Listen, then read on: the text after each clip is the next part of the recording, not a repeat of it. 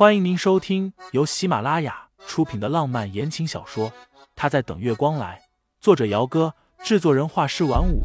感兴趣的听众老爷们，赏个三连，点亮我的关注，点亮你的夜空。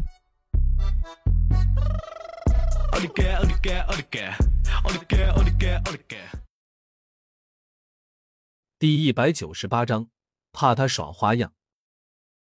李医生顿时觉得自己今天真是倒了大霉了。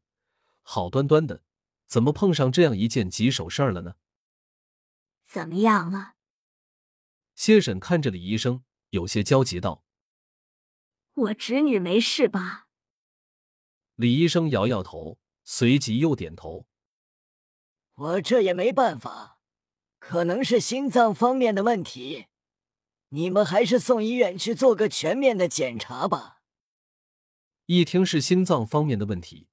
谢婶顿时就傻眼了，啥啥问题呀？他可是打算把这丫头卖给村长家的，要是有什么问题的话，那村长家可不会放过他。李医生啧啧了两声，摇摇头：“是遗传病。”清新忽然开口，嘶哑的说道：“我们家女眷都有心脏方面的遗传病，最长的活到了二十八岁。”李医生看着他一本正经的胡诌，干咳了一声，没说话。这件事情他是不打算管的。这姑娘什么造化，那就看她自己了。清新见谢婶的脸色越来越难看，抿了一下嘴巴，适可而止，没再说话了。李医生收拾好了东西，伸手拍了拍谢婶的肩膀：“还是送医院去吧，可别真死家里了。”晦气！李医生一走，谢婶立刻就哭天抹地的，觉得自己运气不好。他都打算好了，把这姑娘嫁去村长家之后，他就和老头子去镇上买房子去，以后开个小店铺，舒舒服服的过下半辈子。清心等着他哭够了，才虚弱的说道：“您现在哭也没有用，等明天去了村长家。”我就说您明知我有心脏病，还故意把我嫁过去骗彩礼钱，到时候你给我闭嘴！谢婶气怒，恨不得拿个什么东西把他给打一顿。不过左右看了看，什么趁手的东西都没有。这样吧，清新看他差不多冷静下来了，说道：“你送我去医院看看医生怎么说的，我不想死。”你也不想我家过去之后吹枕边风，让你们家以后的日子不好过吧？别的不说，他要是想去镇上买房子的话，还是得靠村长帮忙的。村长家在城里有个什么挺厉害的亲戚。谢婶吞了一下口水，想到自家买房子的事情得靠着村长，顿时便犹豫了起来。你放心吧，我一个女人身上没有钱，也没有证件，能跑到哪里去？这倒是，没有钱，他能跑哪儿去？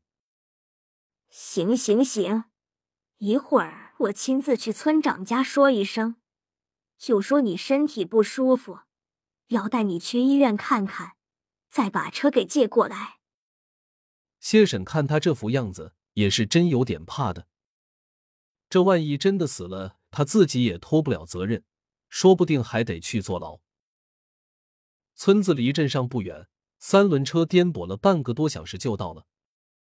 镇上的医院看起来比清新心里想的好了许多，排队挂号，再排队看诊。清新没有身份证，挂号用的是谢婶的名字。谢婶识字不多，但为人精明，清新半点都不敢糊弄他，挂了个心外科的号。看病的时候，按照规定，家属是不能进去的。谢婶不放心沈清新一个人在里面，怕他耍花样，吵着也要一起进去。那医生也是个硬脾气的，吃了两句，谢婶暗暗的警告了一下沈清新，这才不甘的等在了门口，把耳朵贴着门板上面。这木门不隔音，里面说什么他都能听得一清二楚的。医生是个挺年轻的男性，一边在电脑里输入信息，一边问着清新症状。心口疼，我们家有遗传病，不知道是不是这个原因。什么遗传病？心脏病。桌上有几本医学方面的杂志，还有笔。清新吸气吐气，反复了几次之后，忽然拿起笔，在杂志上面写了 “SOS”，笔在三个字母上面敲了敲，问道：“医生，我是不是活不久了？”那男医生的眼神下意识的就瞟向了关起来的门口。这个还是得做一个全方面的检查才能知道。你把联系方式填一下，过两天安排好了来医院做个全方面的检查吧。好。清新在 SOS 后面写了一串号码，把那本杂志倒着压在了其他杂志的下面，然后才把医生递过来的本子拿起来，起身开了门。听众老爷们，本集已播讲完毕，欢迎订阅专辑，投喂月票支持我，我们下集再见。